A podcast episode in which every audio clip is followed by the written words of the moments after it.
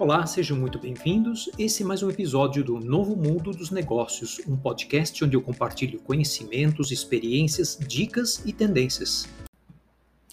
Eu sempre gostei muito de ler, estudar, aprender novas formas de trabalho, organização e liderança. Mas ao longo de várias décadas de trabalho nas mais diferentes áreas, empresas, contextos, eu posso afirmar com confiança que não há nada que substitua observação direta e experiência prática.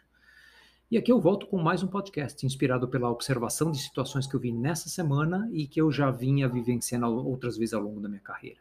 Hoje vou falar um pouco sobre o valor que tem a análise cuidadosa do contexto e de aprimorarmos a nossa capacidade de ler, interpretar e nos adaptarmos a cada contexto específico, para obter, obviamente, os melhores resultados.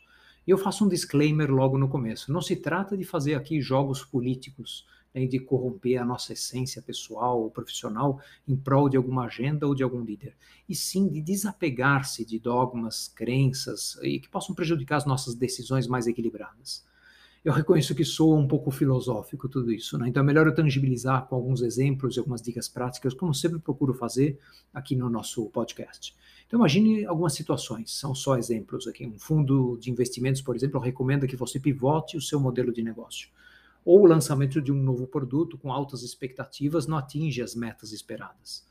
A tua equipe te traz uma ideia muito diferente das suas ou não concorda com as tuas propostas, ou o teu principal talento comunica que decidiu deixar a tua empresa na semana que vem.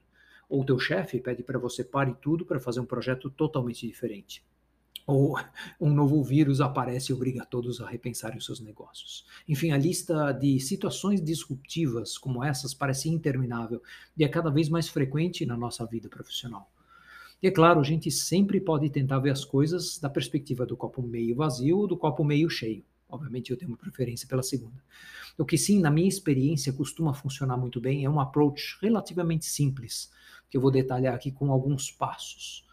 Passo número um, respire fundo três vezes. É sério, parece piada, mas essa micropausa de quebrar é, o seu pensamento, ele interrompe uma tendência de reagirmos emocionalmente, ou com base naquela primeira ideia que vem à sua cabeça. Se você puder e conseguir, faz uma pausa um pouco mais longa. Isso é interessante. Procura fazer algo que não seja absolutamente nada a ver com aquela questão. Por exemplo, uma sessão de exercícios físicos, tomar uma ducha, ouvir uma música é incrível como isso ajuda as coisas a se assentarem e entrarem nos eixos depois.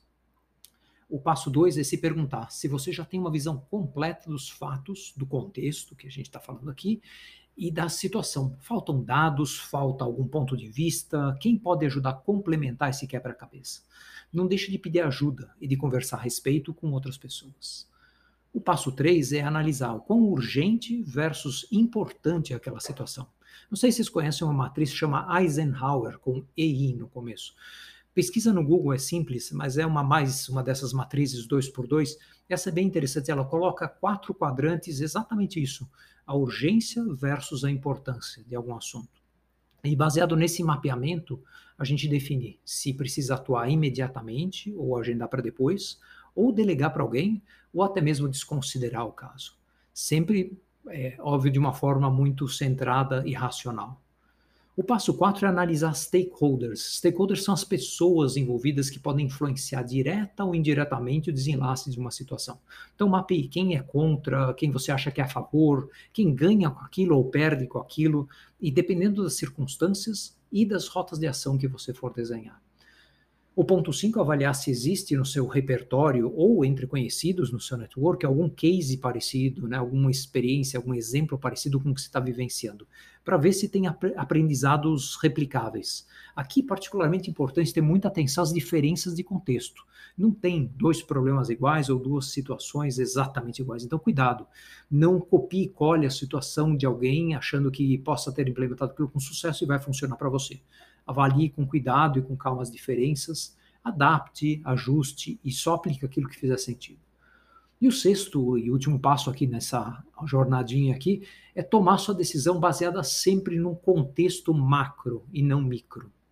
Faz aquele exercício de se imaginar, por exemplo, nos sapatos de algum líder acima de você na organização, ou até do próprio CEO, ou de um investidor da empresa, e veja se a sua decisão permanece alinhada com a estratégia da área e a estratégia da empresa. Isso é super importante para não desviar e ter uma ação mais tática.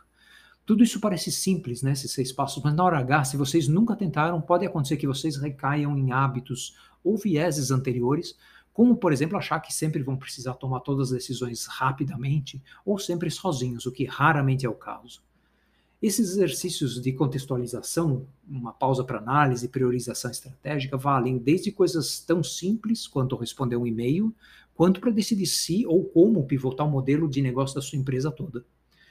Espero que tenham valido as dicas de hoje. Eh, se você gostou, se você achou um pouco óbvio, na verdade, aqui eu faço uma provocação. Eu analise quantas vezes você realmente fez todos esses seis passos ao longo da última semana. E se não fez, em todas as situações, tenta praticar com mais frequência, começam coisas com menor impacto ou menor importância, e logo a prática vai comprovar se esses resultados de exercício de contextualização estão funcionando para você. Se gostaram desse podcast, por favor, compartilhem e até o nosso próximo episódio.